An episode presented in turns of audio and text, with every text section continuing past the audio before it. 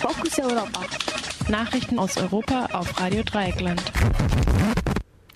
In Kairo droht erneut Gewalt bei Massendemonstrationen.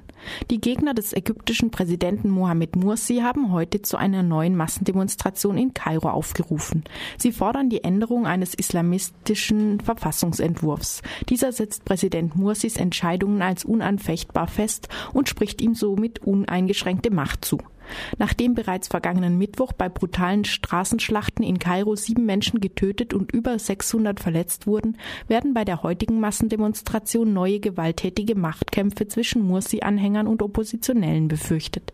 Gestern Abend äußerte sich Mursi erstmals zu den Straßenkämpfen in Kairo.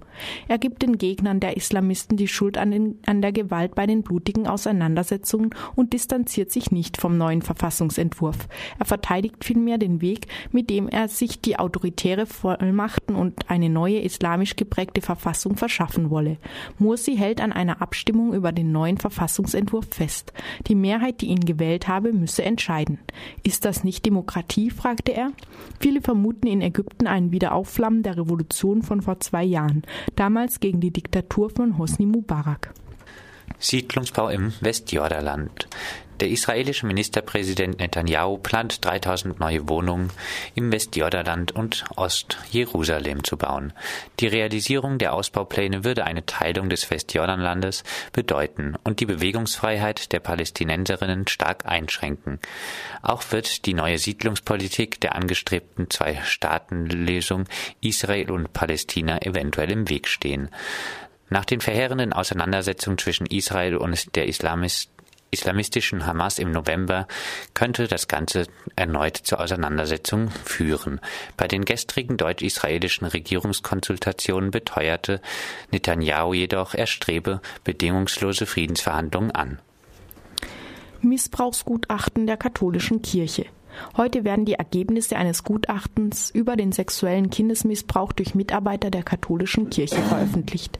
Die Deutsche Bischofskonferenz veranlasste das forensisch-psychiatrische Gutachten, nachdem vor fast drei Jahren zahlreiche Missbrauchsfälle bekannt wurden.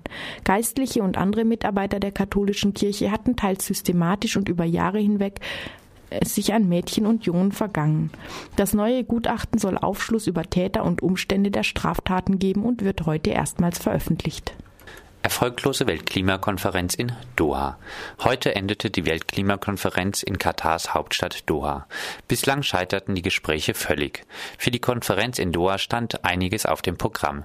Es sollte eine Verlängerung des Kyoto-Protokolls ausgehandelt werden, da die dort festgeschriebenen Verpflichtungen zum Jahreswechsel auslaufen. Auch war geplant für ein neues Klimaabkommen mit neuen Zielen bis zum Jahr 2015 zu erstellen und finanzielle Unterstützung für den Klimaschutz In Entwicklungsländern festzulegen. Bis jetzt wurde keinen der drei Konferenzthemen eine Einigung gefunden. Überflüssige Medizin.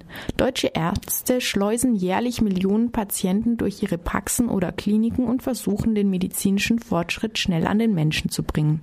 Doch oft sind die neuen, neuesten Behandlungen und Operationsverfahren sinnlos.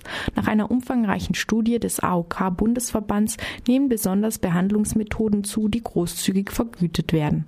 Heute wird der aktuelle Krankenhausreport vorgestellt. Er offenbart, dass viele Operationen und Behandlungen nur durchgeführt werden, damit Krankenhäuser Geld verdienen. Bundeswehreinsatz in der Türkei. Auf Wunsch der türkischen Regierung veranlasste die NATO die Stationierung von Raketenabwehrsystemen und 400 Soldaten an der türkisch-syrischen Grenze. Die Türkei fühle sich vom Bürgerkrieg in Syrien bedroht und wolle sich gegen eventuelle Angriffe schützen. Kritiker des NATO-Beschlusses verurteilen das Verhalten der Türkei, sich in den syrischen Bürgerkrieg einzumischen und den militärischen Sturz Assads zu fördern. Bundesverteidigungsminister de Maizière sagte, die Raketen seien als Abschreckung der Assad-Regierung gedacht und die Stationierung wäre weit entfernt von einer militärischen Intervention. Der Bundestag stimmt nächste Woche über den Einsatz ab. Und das waren sie, die Fokus Europa Nachrichten vom Freitag, den 7. Dezember 2012.